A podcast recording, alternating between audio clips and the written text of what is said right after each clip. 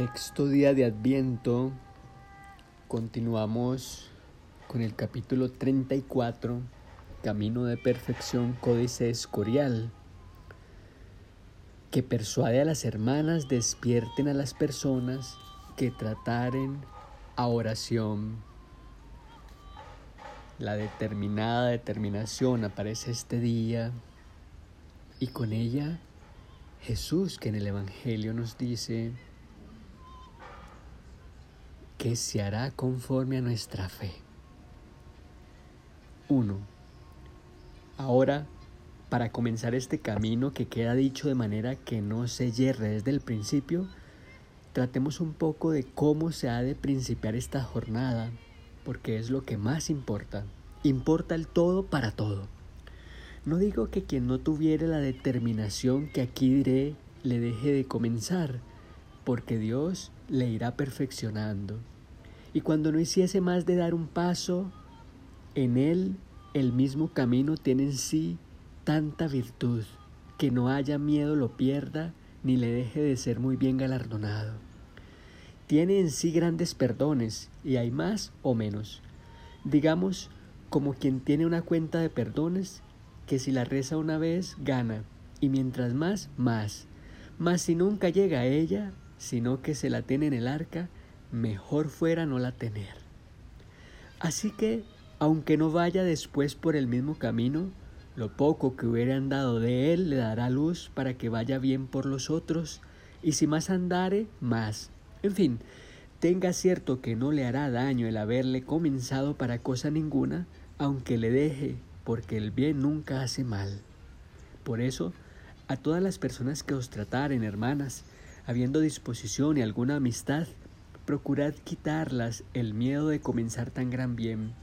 Y por amor de Dios os pido que vuestro trato sea siempre ordenado a algún bien de quien hablareis, pues vuestra oración ha de ser para provecho de las almas, y esto habéis siempre de pedir al Señor.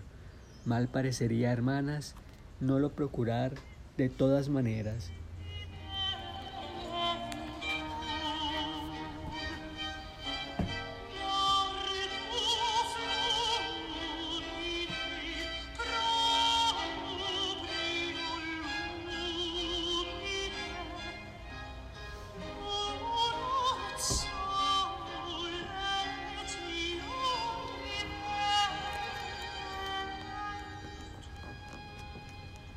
Comienza Teresa en este capítulo 34 a comenzar el camino. Nos ha preparado, nos ha venido preparando.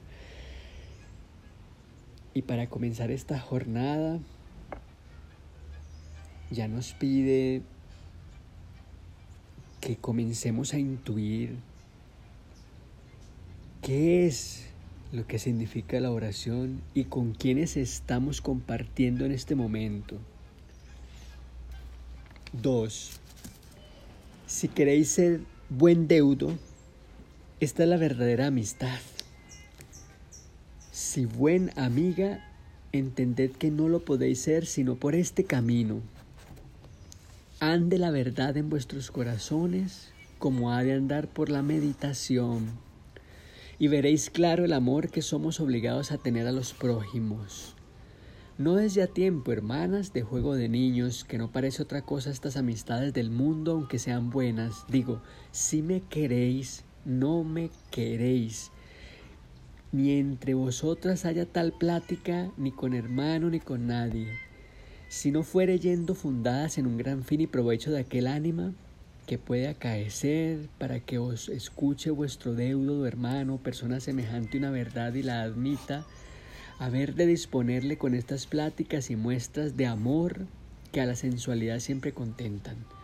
Y acaecerá tener en más una buena palabra, que así la llaman, y disponerle más que muchas de Dios, para que después éstas quepan, y así, yendo con advertencia de aprovechar, no las quito, mas a no haber esto, ningún provecho pueden traer y podrán hacer daño sin entenderlo vosotras. Ya saben que sois religiosas y que vuestro trato es de oración. No se os ponga delante. No quiero que me tengan por buena, porque es provecho o daño común el que en vos vienen. Y es gran mal que a las que tanta obligación tienen de no hablar sino en Dios, les parezca es bien disimulación en este caso, si no fuere para más bien. Este es vuestro trato y lenguaje. Quien os quisiere tratar, despréndanle, y si no, guardaos de deprender vosotras el suyo.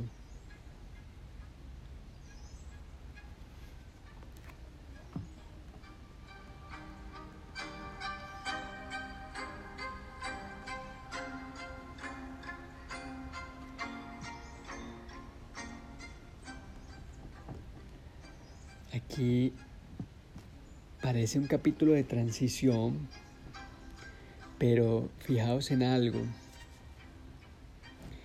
Entended que no lo podéis ser sino por este camino. Habla de la oración.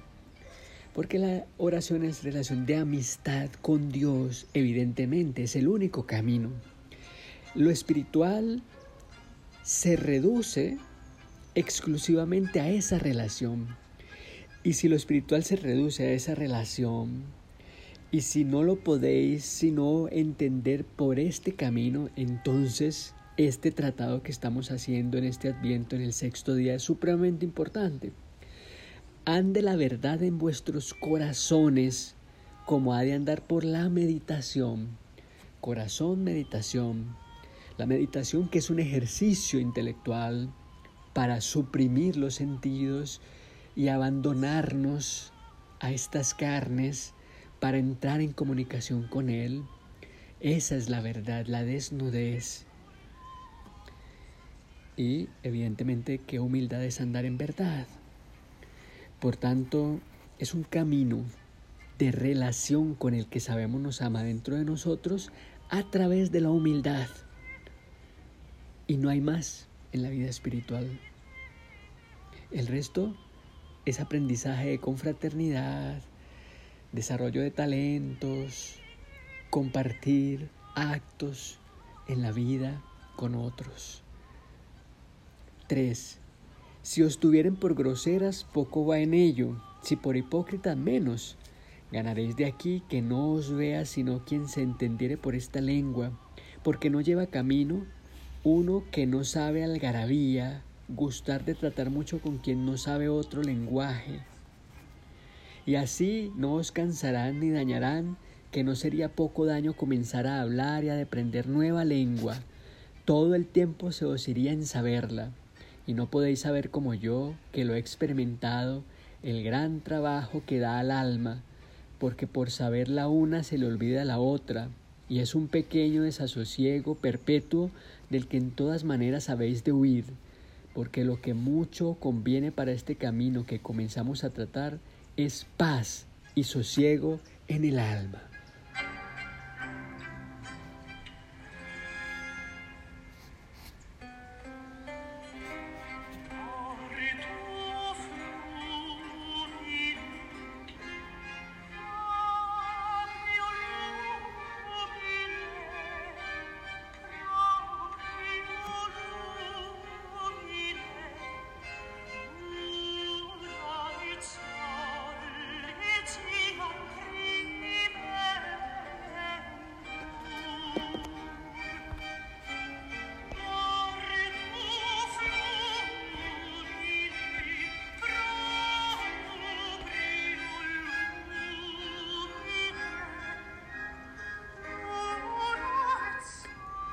Recuerdo una pintura de Odilon Redón que se llama Los ojos cerrados.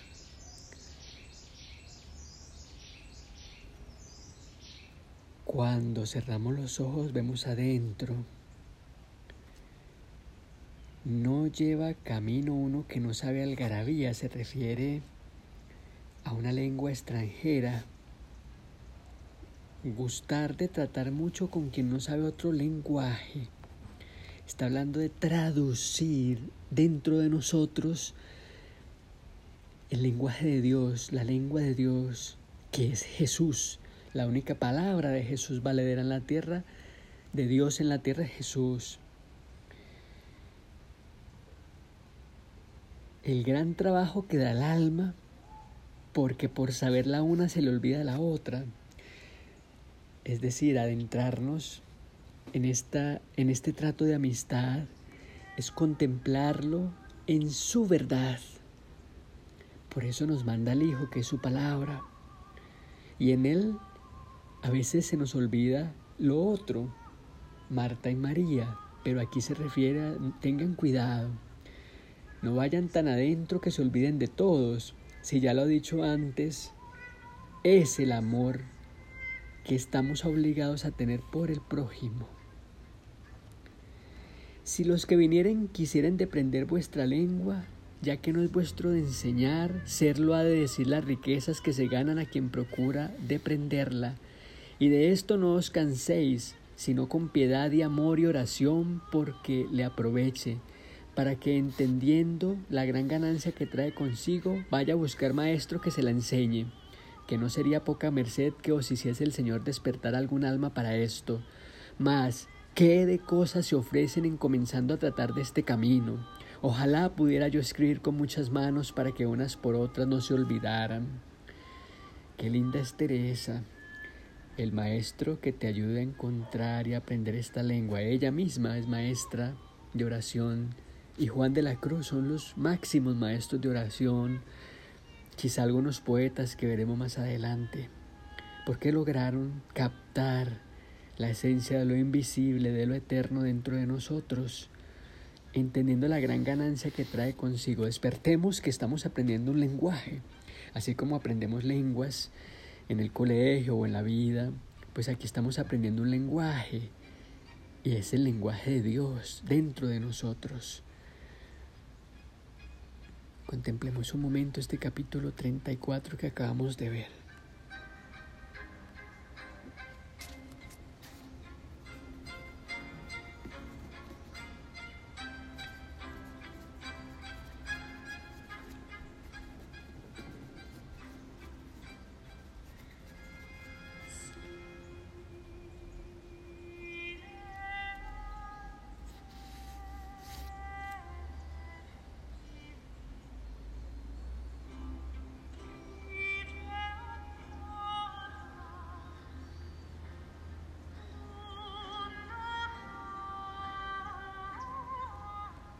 Capítulo 35, en que dice lo mucho que importa comenzar con gran determinación la oración y no hacer caso de los inconvenientes que el demonio pone para comenzar. 1. No os espantéis, hijas, que es camino real para el cielo. Gánese por él gran tesoro. No es mucho que cueste mucho a nuestro parecer. Tiempo vendrá que se entienda cuando nada es todo para tan gran precio. Es camino real para el cielo. Tú que estás escuchando en este momento, quizá en tu casa, en la oficina, en un lugar abierto, allí donde estés, es camino real para el cielo.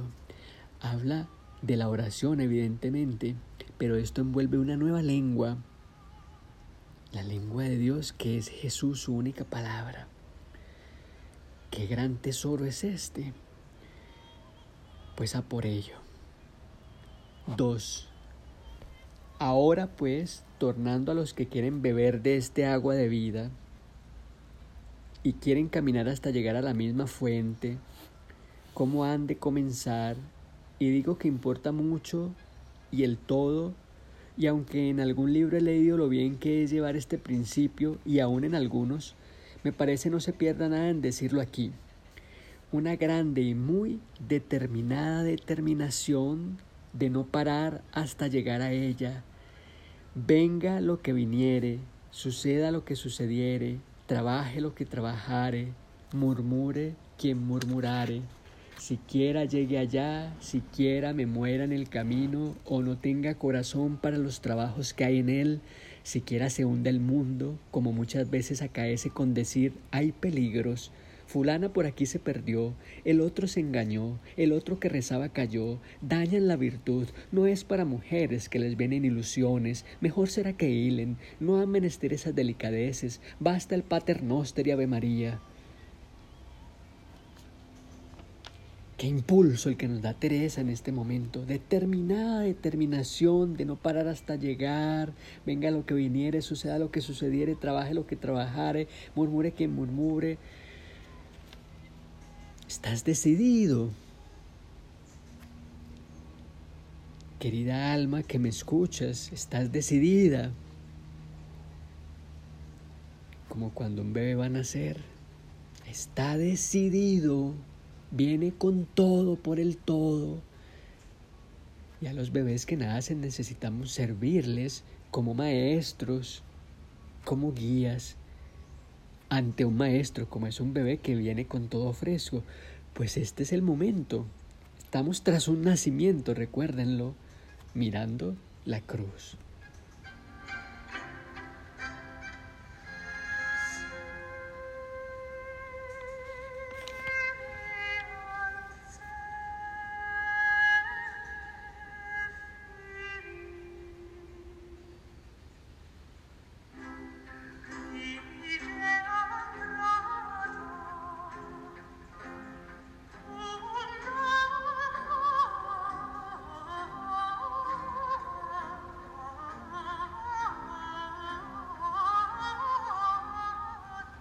3. Esto así lo digo yo, hermanas. Y como si basta, siempre es gran bien fundar vuestra oración sobre oraciones dichas de tales bocas. En esto tienen razón, que si no estuviese ya nuestra flaqueza tan flaca y nuestra devoción tan tibia, no era menester otros conciertos de oración, ni era menester otros libros, ni era necesario otras oraciones. Fijaos en esto. Si fuese, si ya estuviésemos en la oración, no estuviésemos escuchando esto. 4. Y así me ha parecido, pues como digo, hablo con almas que no pueden así recogerse en otros misterios que les parece son artificios, y algunos ingenios tan ingeniosos que nada les contenta. Iré fundando por aquí unos principios y medios y fines de oración aunque en cosas subidas no haré sino tocar, porque como digo las tengo ya escritas y no os podrán quitar libro. Que no os quede tan buen libro que si sois estudiosas con humildad no habéis menester otra cosa. Siempre yo he sido aficionada y me han recogido más las palabras de los evangelios que sé salieron por aquella sacratísima boca, así como las decía, que libros muy bien concertados, en especial si no era el autor muy muy aprobado, no los había gana de leer. Allegada este maestro de toda la sabiduría, quizá me enseñará alguna consideracioncita que os contente. No digo que diré declaración de estas oraciones divinas, que no me atrevería y hartas hay escritas y sería disparate, sino consideración sobre algunas palabras de ellas, porque algunas veces con tantos libros parece se nos pierde la devoción en lo que tanto nos va a tenerla, que es claro que el mismo maestro que enseña cosa toma amor con el discípulo y gusta de que le contente lo que le enseña y le ayuda mucho a que lo deprenda y así hará este Maestro Celestial con nosotras.